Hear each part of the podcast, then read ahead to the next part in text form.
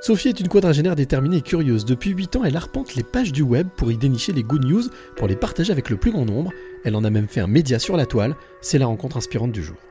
Je m'appelle Sophie Denis, j'ai 49 ans et je suis euh, la créatrice du Journal des Bonnes Nouvelles. Alors, le Journal des Bonnes Nouvelles, qu'est-ce que c'est?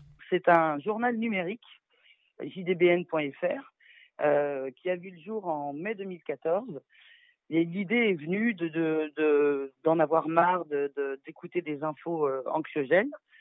Et euh, de fait, on est allé piocher comme ça. On a tapé bonnes nouvelles, on a tapé good news, on s'est abonné à des newsletters de, sites inspirants, de, médias euh, à l'international, etc. Et on s'est pris au jeu. On a fait ça vraiment avec passion. Et maintenant, bah, il y a pratiquement 9600 articles en ligne et et on est content et on a à peu près 300 000 lecteurs euh, sur le site. Quand tu dis euh, journal des bonnes nouvelles, alors bonnes nouvelles, on, se doute de, ce que ça veut dire, mais c'est quelque chose qui, toi, euh, te manquait ou devenait vital?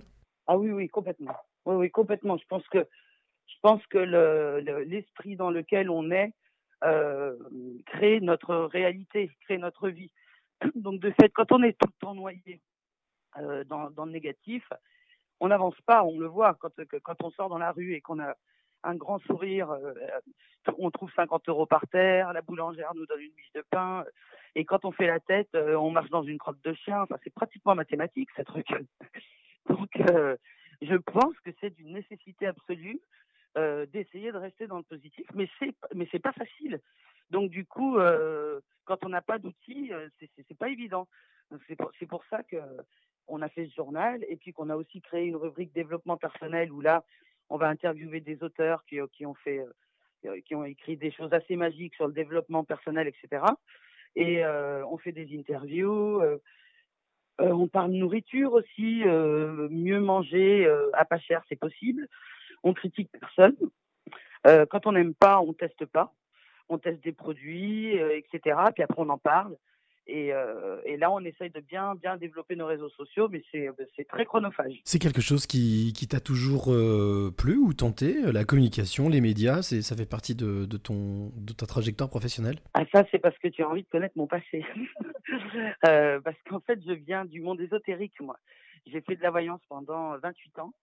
Et euh, en 2014, j'en avais, j'en avais pas marre, mais j'étais fatiguée, je, je tenais plus la même cadence pouvais donner plus qu'une consultation ou deux maximum par jour.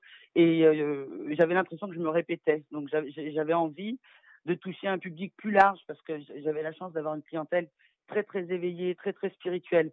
Donc ça tournait toujours un peu autour de, des mêmes thématiques, etc. Et là je me suis dit bon, si on lance un média, euh, euh bah, je vais me reposer parce que je vais avoir le sentiment que quand j'écris un article, ça touche beaucoup plus de monde que sur une consultation c'est pas du tout le même exercice, hein, mais euh, euh, j'avais besoin de ça, j'avais besoin d'élargir euh, mon champ d'horizon. Et l'âme dans tout ça? L'âme, ah bah l'âme, on a perdu cette connexion entre l'esprit, le corps, etc. C'est pour ça qu'on en est arrivé à cette situation. Donc je pense que vraiment là, on a une belle leçon de vie.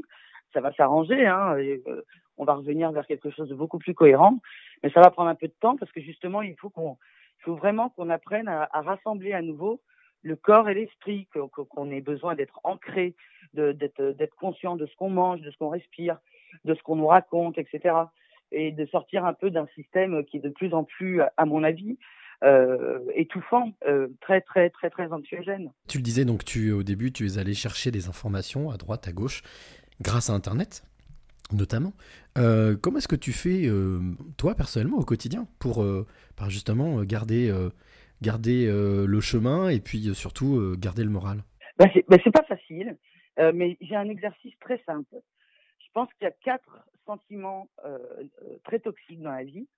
C'est la peur, la colère, l'ennui et la culpabilité. Donc, quand dans la journée, on se pose, par exemple, on se dit, bon, à 14 heures, à 14 heures, on regarde, on, a une petite alarme et tout, et à ce moment-là, on se dit, comment je suis là? Est-ce que je suis bien? Est-ce que je suis pas bien? Est-ce que je suis angoissée? Et généralement, ça se, ça se détricote facilement parce qu'on a mis le doigt sur, sur ce qu'on euh, ce qu'on éprouve et finalement c'est pas si grave que ça. Mais encore une fois, comme on est pollué par plein de trucs autour de nous, des, des, euh, situations, des gens toxiques, etc. si on se met pas comme ça des petits mementos, des petits des, des, petits trucs, c'est compliqué. Mais bon, avec de l'entraînement, c'est de plus en plus facile. Et c'est génial. La, vie, on, voit la vie différemment. Quoi.